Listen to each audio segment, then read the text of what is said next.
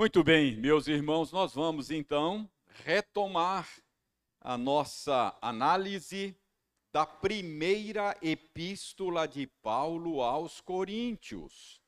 Abra, portanto, a sua Bíblia na primeira epístola de Paulo aos Coríntios.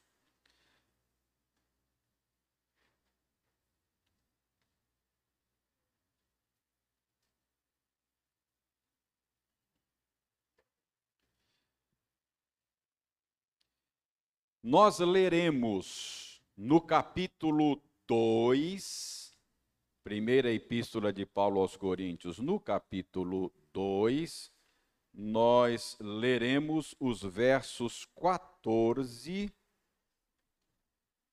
a 16. E depois leremos, continuaremos a leitura até o verso 4 do capítulo 3. Portanto, a leitura iniciará em 2,14 e vai até 3,4, ok? Então acompanhe aí com atenção, com interesse, a leitura que farei, é a leitura da palavra de Deus. Diz o seguinte: Ora, o homem natural não aceita as coisas do Espírito de Deus, porque lhes são loucura e não pode entendê-las, porque elas se discernem espiritualmente. Porém, o homem espiritual julga todas as coisas, mas ele mesmo não é julgado por ninguém.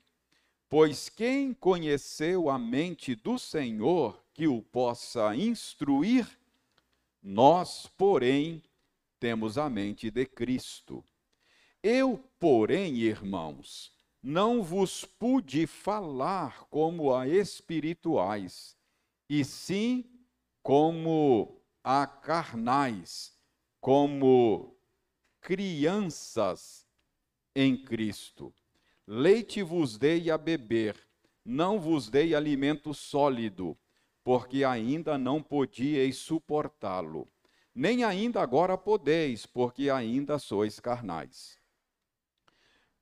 Porquanto, havendo entre vós ciúmes e contendas, não é assim que sois carnais e andais segundo o homem?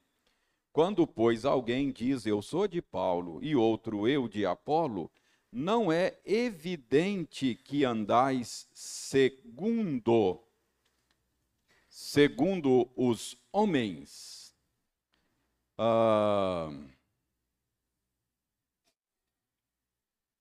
irmãos, é, eu vou ler também, para dar uma, uma, uma porção melhor, acho que nós fomos até o verso 12 da última vez.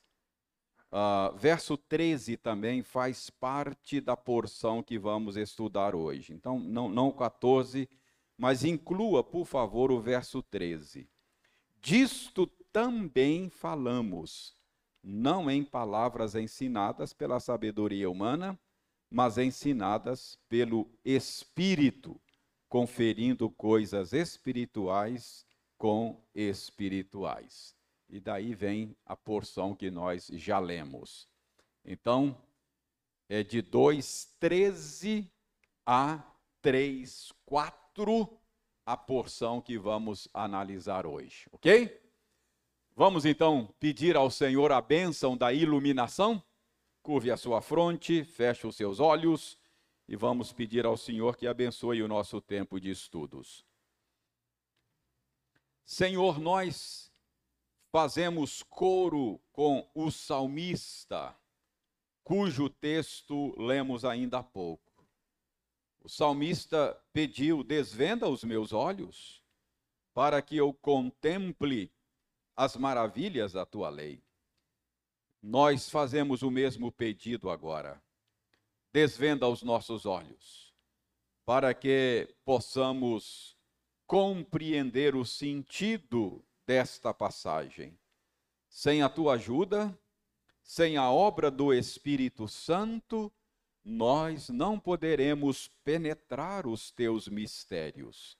Ajuda-nos, ó Senhor, a enxergar além da mera letra. Queremos ver ao Senhor, ao Senhor mesmo nas páginas da Escritura. Nós pedimos isto em nome de Jesus. Amém. Irmãos, não percamos o fio da meada, ok? Qual é o tema da nossa série de estudos? Lembram qual é o tema desta série de quarta-feira? Problemas de uma igreja local. Esse é o tema que nós temos dado ao estudo da primeira carta de Paulo aos Coríntios. E por que razão nós demos este tema, problemas de uma igreja local? Porque é exatamente isto que o apóstolo Paulo está fazendo nesta epístola. Ele está tratando de problemas de uma igreja da cidade de Corinto, lá em meados do primeiro século da era cristã. Então, aqui Paulo está lidando de maneira pastoral com os problemas da igreja. E preste bem atenção, nós estamos ainda analisando o tratamento que Paulo deu ao primeiro problema. Já tem várias semanas que nós estamos nos debruçando sobre esta epístola e ainda estamos vendo o tratamento dado ao primeiro problema. Qual é o primeiro problema que Paulo está tratando nesta carta? Problema das divisões que surgiram na igreja de Corinto, não é? Ah, na igreja de Corinto surgiram uma série de partidos, uma série de fãs-clubes, não é? Fã-clubes em torno dos nomes de líderes, de pastores que tinham alguma relação com aquela igreja. Então, havia uma certa predileção por parte de alguns crentes e eles diziam: Ah, eu sou do, do partido, do grupo de Paulo. Outros diziam: Não, ah, eu sou do grupo de Apolo. Ah, ou eu sou do grupo de Pedro. Então, esse é o problema que Paulo está tratando aqui. E nós já vimos que esta atitude dos crentes de Corinto indicava que eles estavam valorizando certas coisas, certas habilidades humanas que Paulo chama de sabedoria dos homens, ou sabedoria deste mundo, ou sabedoria deste século. Por que que Paulo chama de sabedoria dos homens, sabedoria deste mundo? Porque estas habilidades são habilidades da nossa humanidade natural, não é? Ah, são habilidades que nós temos pelo simples fato de sermos seres humanos.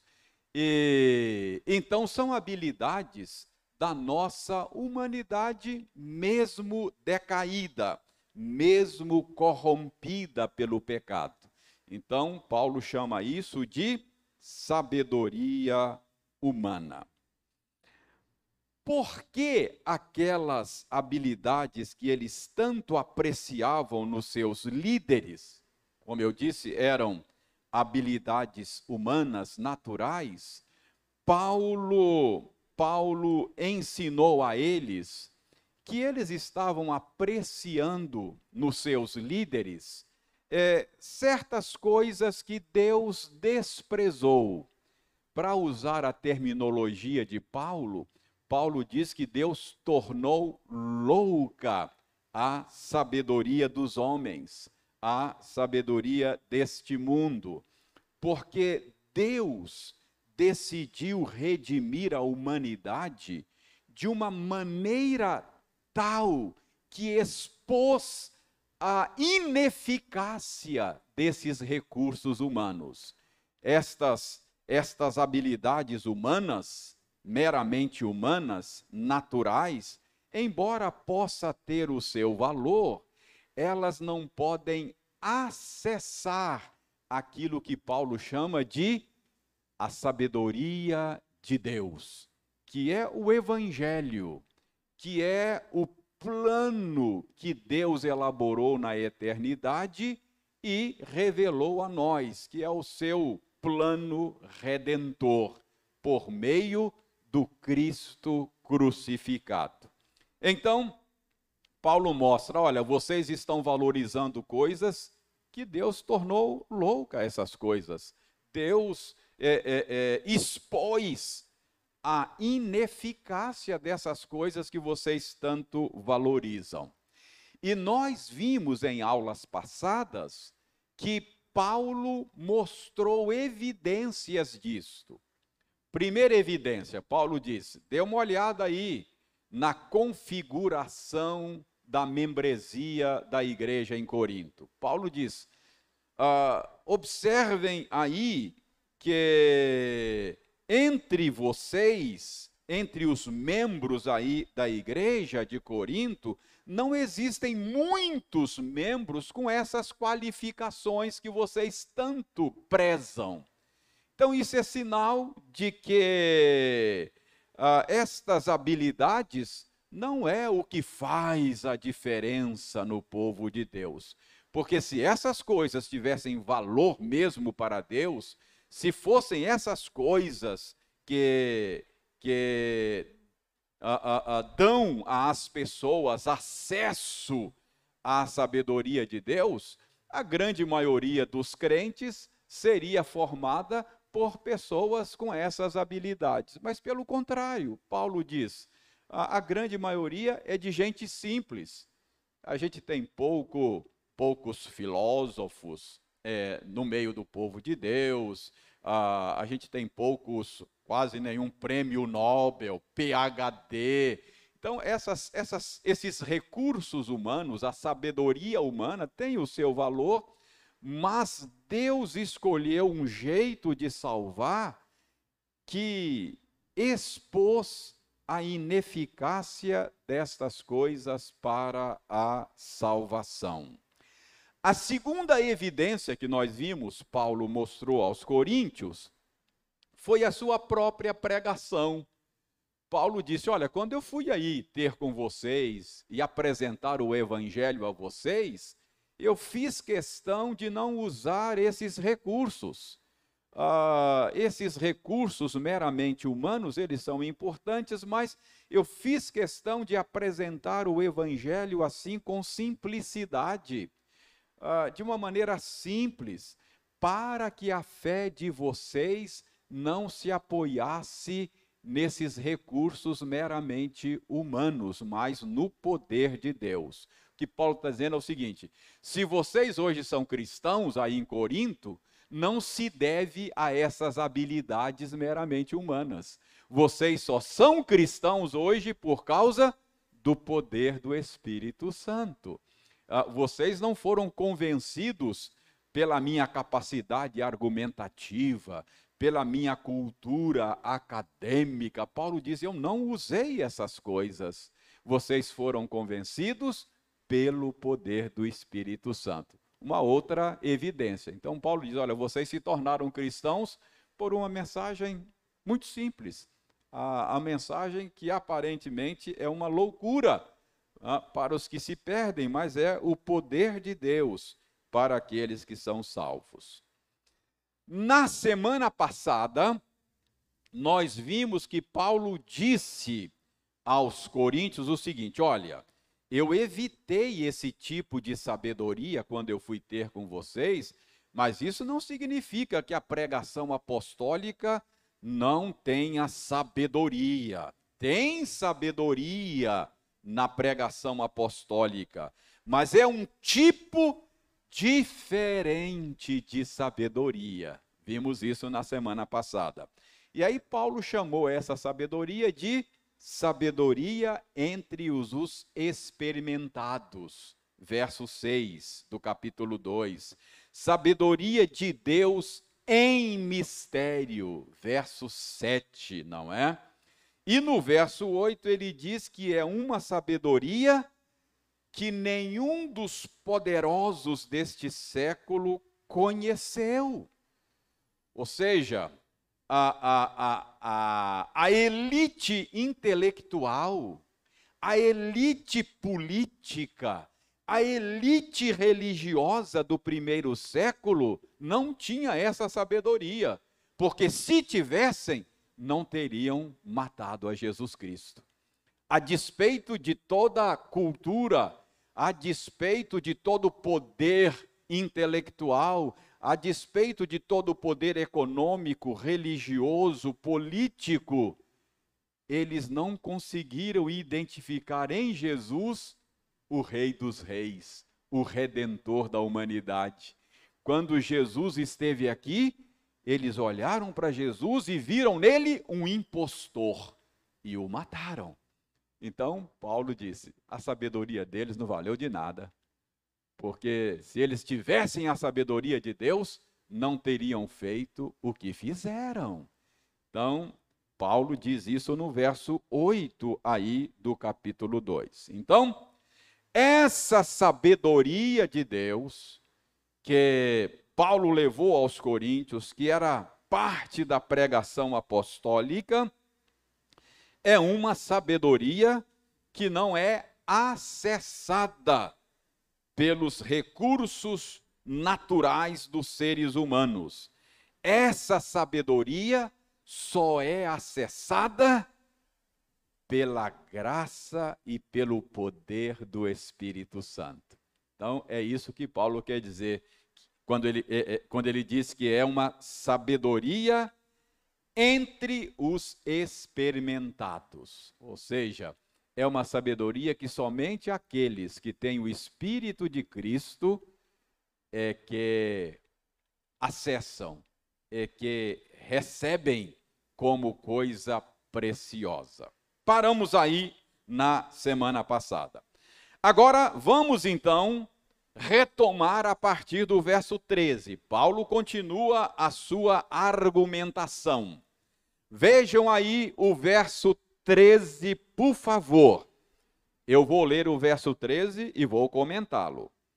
Disto também falamos, não em palavras ensinadas pela sabedoria humana, mas ensinadas pelo Espírito, conferindo coisas espirituais com espirituais. Qual é o sentido do verso 13?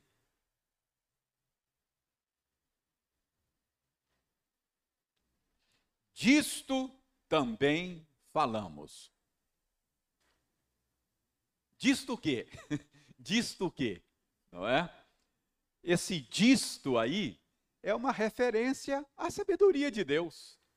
É uma referência ao mistério que foi revelado, ao evangelho, a salvação por meio de um cordeiro crucificado. Então, disto, isso é, desse evangelho, dessa sabedoria, desse mistério que Deus revelou aos apóstolos, é que nós falamos. Disto é, dessa sabedoria, ah, desse mistério, do evangelho. Disto, diz ele, também falamos. Então, de que é que os apóstolos falavam? Qual era o assunto deles? Qual era o conteúdo da pregação deles? O mistério de Deus. Cristo crucificado, não é? Ah, resumido, quem sabe, em João 3,16, porque Deus amou o mundo de tal maneira que deu seu Filho unigênito para que todo aquele que nele crê não pereça, mas tenha vida eterna. Disso nós falamos. É isso que pode. Esse é o nosso assunto. Não é? Paulo diz: eu, eu não, não prego outra coisa senão a Cristo e esse crucificado. Então, esse é o conteúdo da pregação. Disso também nós falamos, os apóstolos. Agora, como falamos? Do que falamos? Do mistério de Deus. Agora, como falamos? Continua aí o verso 13.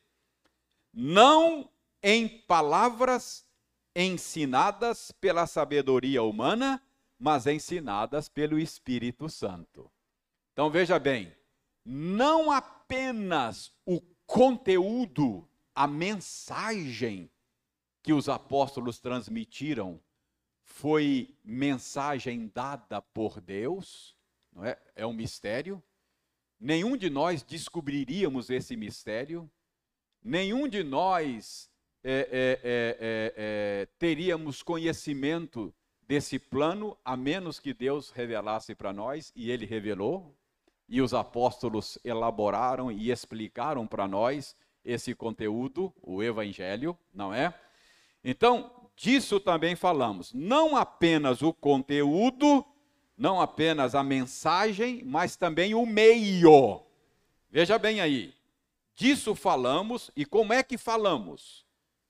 Falamos não em palavras ensinadas pela sabedoria humana, mas em palavras ensinadas pelo Espírito Santo, não é? Então, os apóstolos, ao explicar esse conteúdo, o Evangelho, ao destrinchar essa mensagem para nós, eles o fizeram não com palavras ensinadas pela sabedoria humana, mas em palavras ensinadas pelo Espírito Santo. Então, não apenas a mensagem, mas o meio foi um meio espiritual. A nossa tradição reformada, é, ao explicar o modo como a Bíblia foi escrita, ao explicar a doutrina da inspiração, a, a nossa tradição crê na inspiração verbal. Eu vou explicar isso porque aqui nós temos um texto que sugere que a nossa tradição tem razão quando fala que a inspiração foi verbal. Preste atenção. O que é a inspiração? A inspiração é aquela obra de Deus na vida do escritor da Bíblia. Ok? Então, esse termo teológico, um termo técnico, inspiração, quando você está falando Tecnicamente, você fala de a inspiração da Escritura, você está se referindo a esta obra especial de Deus na vida do escritor. Inspiração, tecnicamente falando, não é criatividade artística, não é? Às vezes a gente usa o termo inspiração é, é para falar de criatividade artística. Falar, ó, fulano está inspirado, escreveu uma poesia linda, viu a poesia que ele escreveu, tal. Isso é criatividade. Não é, não é desse tipo de inspiração que a gente está falando quando usa o termo tecnicamente. É que nós acreditamos que quando os escritores da Bíblia escreveram esses textos, eles estavam debaixo de uma influência, de uma ação, de um controle especial do Espírito Santo. Nesse sentido, não tem inspiração mais. Às vezes a gente usa na nossa conversação comum o termo, mas é bom que a gente saiba o sentido técnico. Às vezes a gente ora assim: Ô oh, Senhor, inspira o pregador da noite, que ele fale da parte do Senhor, que ele seja inspirado pelo Senhor. Ok, não tem problema, é, você está. É, mas se você quiser falar com maior correção técnica, você não deveria usar o termo inspiração, porque isso não acontece hoje nesse sentido técnico. Quando a gente ora aqui na frente antes de pregar, de estudar, a gente ora por iluminação. É diferente. Inspiração é a obra do Espírito Santo na vida do escritor. iluminação é a obra do Espírito Santo, é o mesmo Espírito, mas é a obra do Espírito Santo na vida do leitor. Então, o mesmo Espírito que trabalhou na vida do escritor humano, ele trabalha na vida do, é, do, do leitor, para que ele possa ter uma compreensão espiritual do mistério de Deus. Entendeu? São coisas é, é, diferentes. Inspiração não acontece. Mas a pergunta é: como é que foi essa inspiração? Como é que foi essa obra do Espírito Santo na vida do escritor? Então, a nossa tradição entende que ela, ela, uh, essa, essa inspiração no que diz respeito aqui, tem mais a dizer sobre isso, mas a gente acredita que, que essa foi uma inspiração, o termo técnico é orgânica, não foi uma inspiração mecânica, foi orgânica, não é? Não é que não é que o Senhor Deus tenha ditado palavra por palavra. O escritor estava de posse das suas faculdades mentais. Não foi um transe do tipo psicografia que os espíritas acreditam que o, o, o, o médium entra num transe e, e, e, aí deixa, não está mais de posse das suas faculdades mentais e agora ele é controlado por um espírito que desce nele e aí ele registra uma mensagem do além. Lembra lá do Chico Xavier? Não é? Não, não foi assim a inspiração da Bíblia, não, não foi desta maneira. É, o escritor estava de posse das suas faculdades mentais. Se você lê grego, por exemplo, e você pega é, é, é, o grego de Paulo, o grego de Pedro, de Marco, você percebe estilo diferente. Ele estava, ele estava de posse das suas faculdades. Tá? É, é possível você perceber a diferença de estilo e etc. Mas por que, que eu estou dizendo tudo isso? Estou dizendo tudo isso que nós cremos, a nossa tradição acredita, que essa obra de inspiração aconteceu, é, é, é, aconteceu aquilo que a gente chama de inspiração verbal. Em outras palavras, ah, alguns dizem, não, não foi verbal.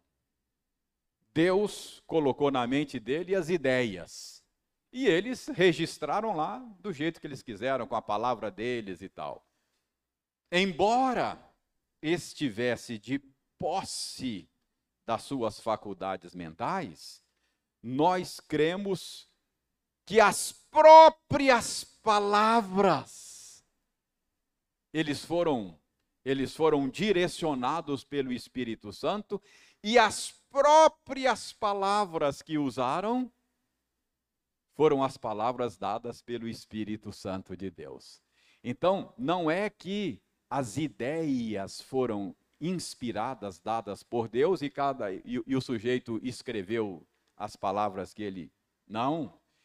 Embora ele estivesse de posse das suas faculdades mentais, de uma maneira misteriosa, poderosa, Deus os controlou de tal maneira que, mesmo fazendo escolhas, eles escolheram as palavras que o Espírito Santo determinou que escolhesse. Parece que é disso que Paulo está falando aqui. Preste bem atenção. Então, veja bem aí o que Paulo está dizendo ah, no verso 13, não é? Disso também falamos, ou seja, falamos desse mistério como é que nós falamos? Não em palavras ensinadas pela sabedoria humana, mas em palavras ensinadas pelo Espírito Santo. As próprias palavras foram palavras escolhidas pelo Espírito Santo, sem que o escritor fosse anulado no processo. Entendeu?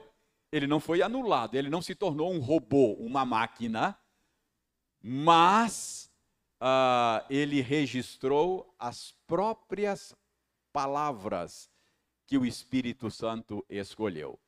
Então, nós cremos que a produção da Bíblia se deu desta maneira. É isso que Paulo está dizendo, que nós, os apóstolos, falamos disso, desse, desse mistério que Deus nos revelou, e falamos não em palavras ensinadas pela sabedoria humana, mas ensinadas pelo Espírito Santo. Então, cremos que aqui nós temos uma base bíblica para a, a inspiração verbal, não é? Não apenas as ideias, mas as palavras foram dadas pelo Espírito Santo. Deixe-me abrir um parêntese para mostrar a vocês um, um, uma prova bíblica de que da inspiração verbal. Abra Gálatas, abra Gálatas, capítulo 3, verso 16. Eu creio que aí a gente tem uma outra evidência da inspiração verbal da Escritura.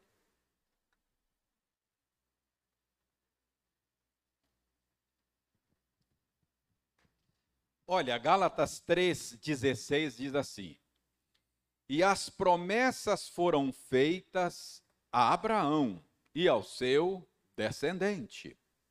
Não diz aos seus descendentes, como se falando de muitos, porém como de um só, e ao teu descendente, que é Cristo.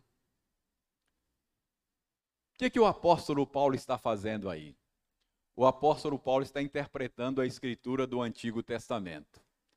E aí ele leu lá que Deus, quando fez aliança com Abraão, ele fez promessa a Abraão e ao seu descendente singular.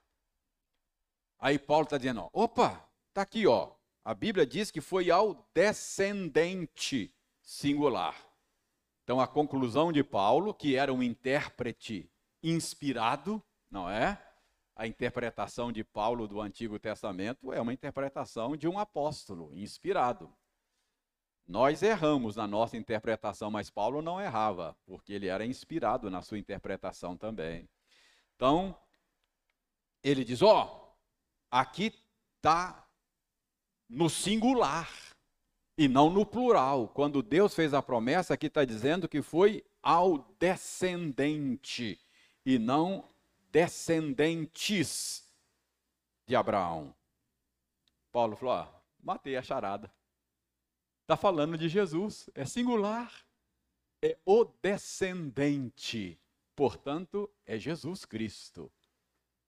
O que, que isso sugere para nós? que esse singular aí não foi casual.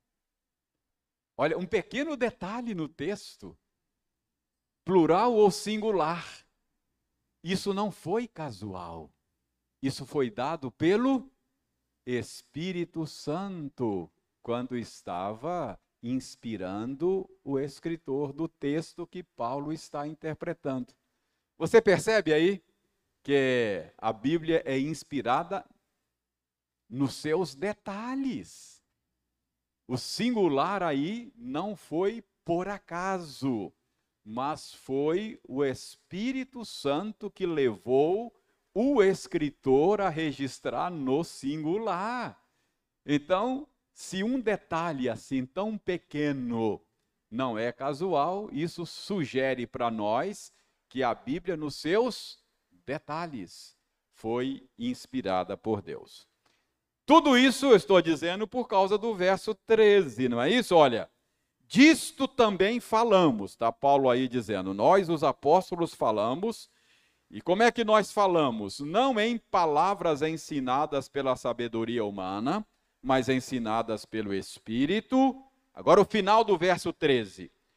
conferindo coisas espirituais com espirituais. O que é isso? Que Paulo quer dizer com essa expressão final aí do verso 13? Conferindo coisas espirituais com espirituais. Qual é o sentido desta afirmação? Irmãos, aqui os estudiosos se dividem, não é? Há, há diferentes maneiras de entender Paulo aqui. O dia que nós encontrarmos com Paulo, vamos perguntar para ele o que, que, ele quis dizer com isso aí, a gente tira as dúvidas. Mas uh, o nosso desafio é ver a interpretação que melhor se adequa a, ao contexto e etc. Então, por exemplo, alguns intérpretes, alguns tradutores mesmo da Bíblia, entendem que Paulo está, está dizendo aqui que os apóstolos, ao pregar o evangelho, eles estavam explicando coisas espirituais, o mistério de Deus, em termos espirituais. Essa é uma possibilidade que combina com, eu, com o que ele disse antes. Né? Olha, quando nós, nós falamos destas coisas, não com palavras humanas, mas palavras que o Espírito Santo nos deu. E assim, nós estamos explicando coisas espirituais em termos espirituais. É, é uma possibilidade. Então, algumas versões da Bíblia traduzem com esse sentido, não é? Mas ah, eu pessoalmente prefiro um outro sentido que combina com o contexto posterior. Ah, essa, essa interpretação que eu acabei de dizer combina mais com o contexto anterior, com aquilo que Paulo acabara de dizer. Mas eu creio que combina melhor com o contexto o seguinte: o que Paulo está dizendo aí ah, é que ele está explicando coisas espirituais a pessoas espirituais. Ah, isso combina com a explicação que ele vai dar logo na frente, fazendo o contraste entre pessoas naturais e pessoas espirituais. Paulo já tinha dito que essa sabedoria de Deus é para os experimentados.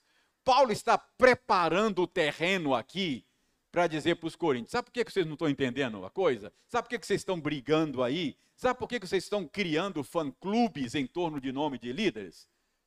Ó, toma tenência, vocês estão agindo como gente natural. Pa Paulo não, Paulo não, não diz assim, claramente que eles são que eles que eles que eles são homens naturais, mas Paulo fala, olha, vocês estão agindo como se fosse. Vocês são crianças em Cristo. Percebe? Então Paulo está preparando o terreno aqui. Então eu acho que o que Paulo está dizendo aqui é que eles, os apóstolos, falavam destas coisas com palavras ensinadas pelo Espírito Santo, e quando eles o faziam, eles estavam explicando coisas espirituais para os experimentados, para pessoas espirituais. Eles estavam interpretando as verdades misteriosas de Deus que lhes foram reveladas para pessoas espirituais, não é? Então, eu creio que é isso que Paulo está dizendo quando ele diz aí no final do verso 13, conferindo coisas espirituais com espirituais. Ok? Então, ficou claro para você o verso 13? Não é? Então, Paulo está dizendo, olha, nós falamos dessas coisas, esse mistério de Deus que nos foi revelado.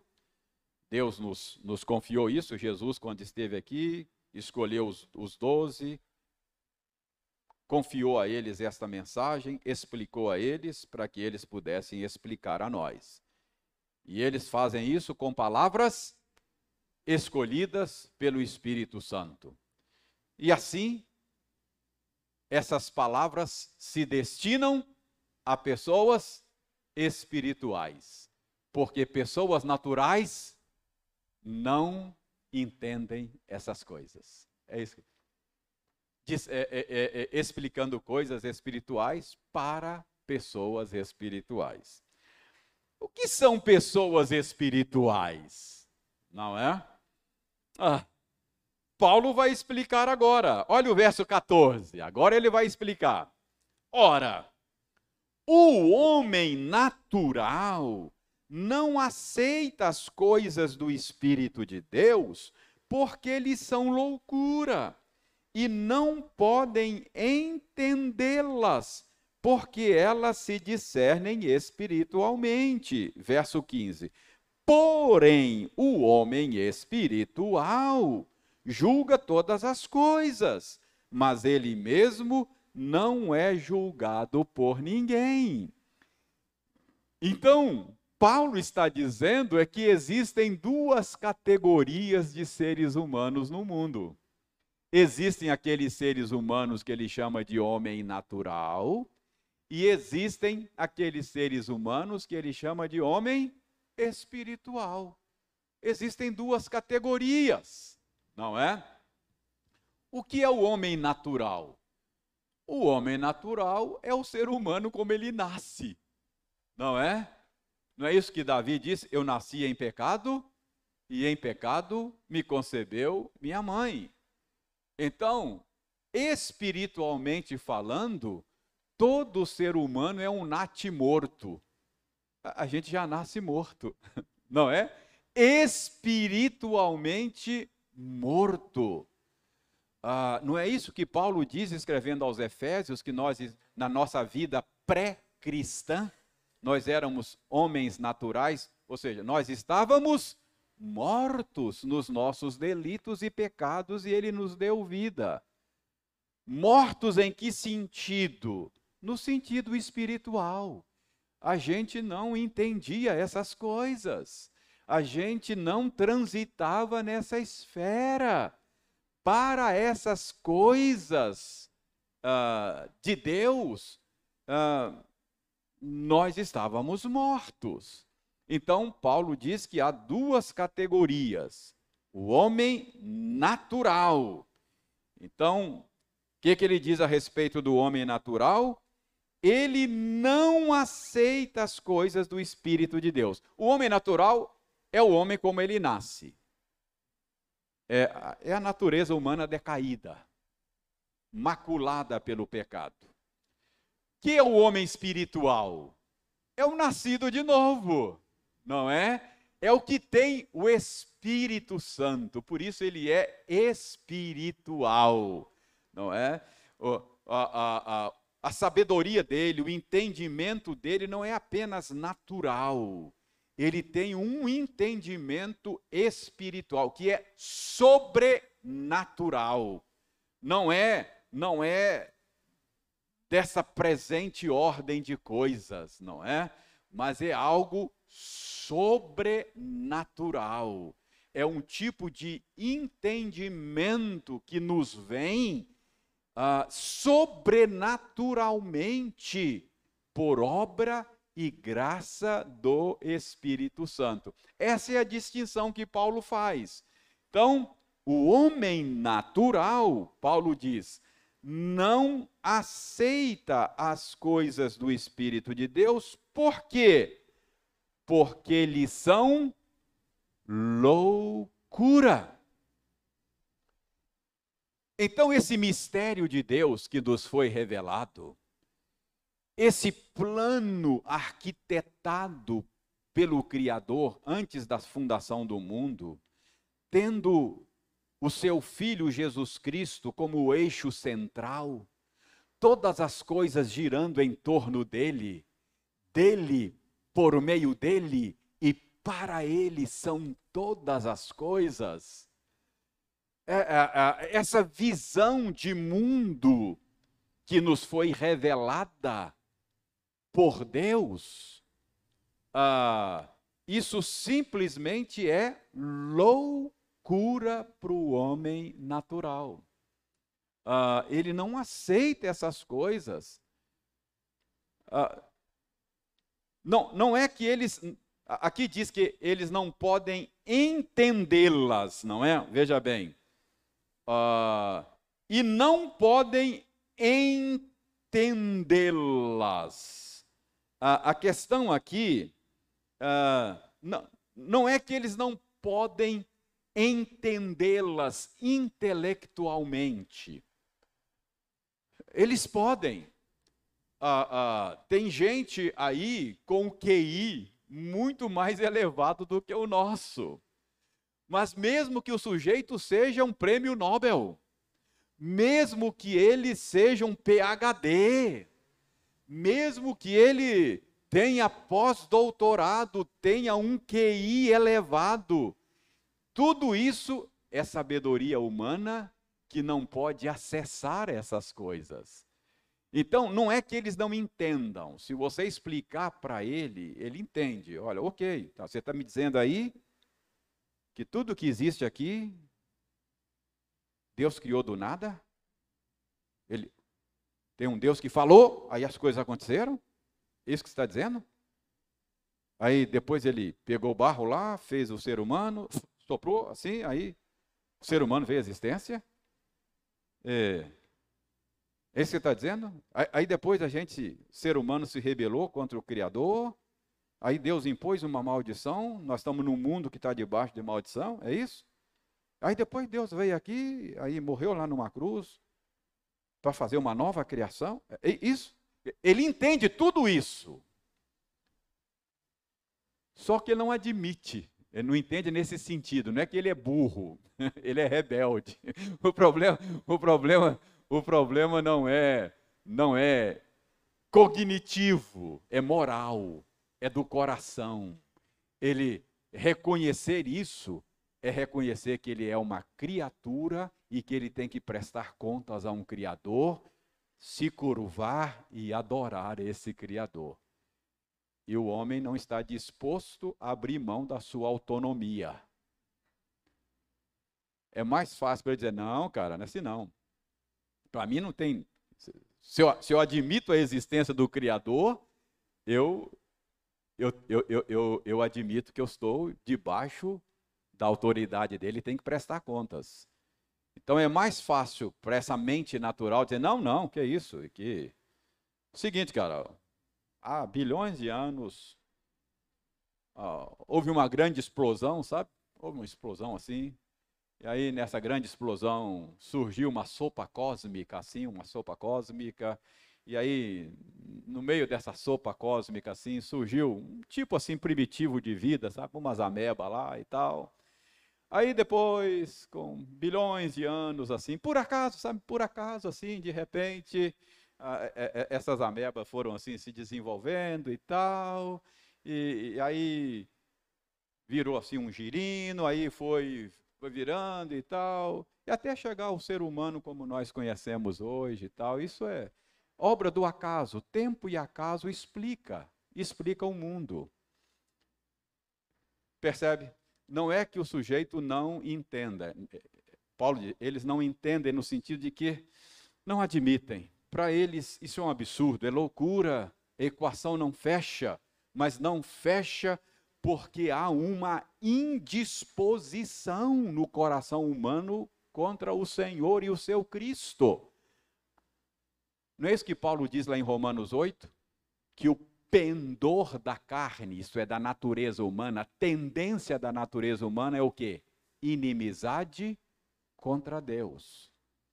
Ah, o fato é, o problema do, do ser humano não é um problema cognitivo é, o problema é moral, é do coração. Ele sabe, no fundo, no fundo, ele sabe que Deus existe, mas ele é contra. Ele não, não admite. Então, isso é o homem natural. O homem espiritual, diz Paulo aí, discerne todas as coisas. Ele entende essas coisas. Mas não porque tenha um QI elevado. Você entende essas coisas, isso faz sentido para você. A equação fecha, isso é belo, esse plano é maravilhoso e você você abraçou esse esse projeto de vida do cristianismo, não é porque você é mais inteligente do que os outros. Tem gente mais inteligente do que você. É porque você foi convencido pelo Espírito de Deus. Então, é porque o Espírito de Deus abriu a sua mente, abriu o seu coração, desvendou os seus olhos, e você olhou para Cristo e disse: Não, não é o impostor, é o amado da minha alma. Ele é o amado da minha alma. Entendeu? Por que, que ele é o amado da sua alma? Porque Deus desvendou os seus olhos, abriu seu coração, você nasceu de novo. É isso que Paulo está dizendo. É, dessas coisas nós falamos para os experimentados. Nós explicamos coisas espirituais para pessoas espirituais. Porque pessoas naturais, que só nasceram uma vez, não nasceram de novo, ah, não aceitam essas coisas, não admitem essas coisas, eles acham essas coisas simplesmente loucura. Entendeu?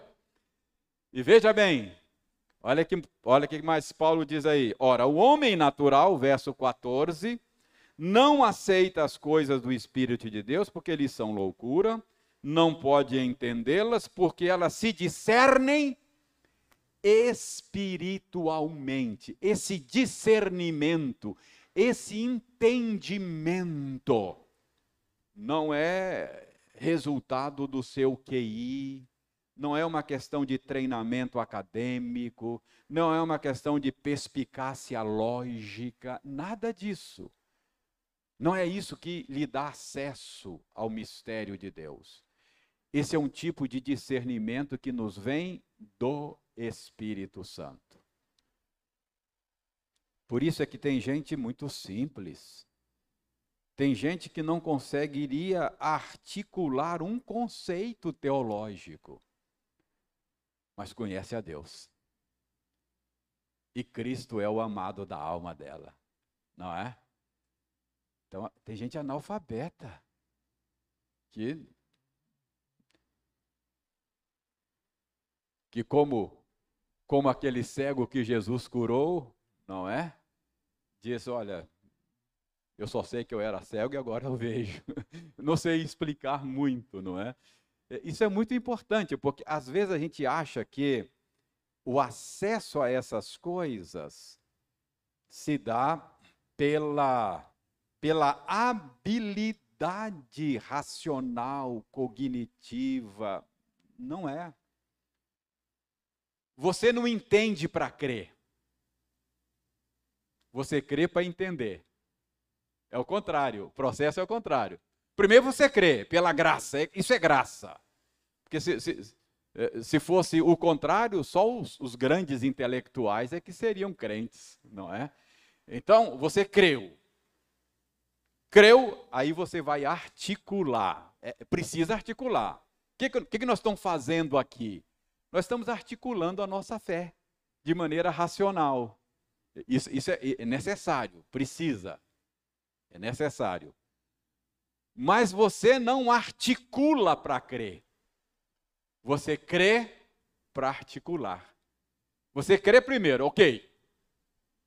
De repente, eu, eu sou alcançado pela graça, como aconteceu com Saulo de Tarso no caminho de Damasco caiu lá, encontrou a Cristo. Olha, foi encontrado por Cristo. Uh, ok, caiu, nasceu de novo.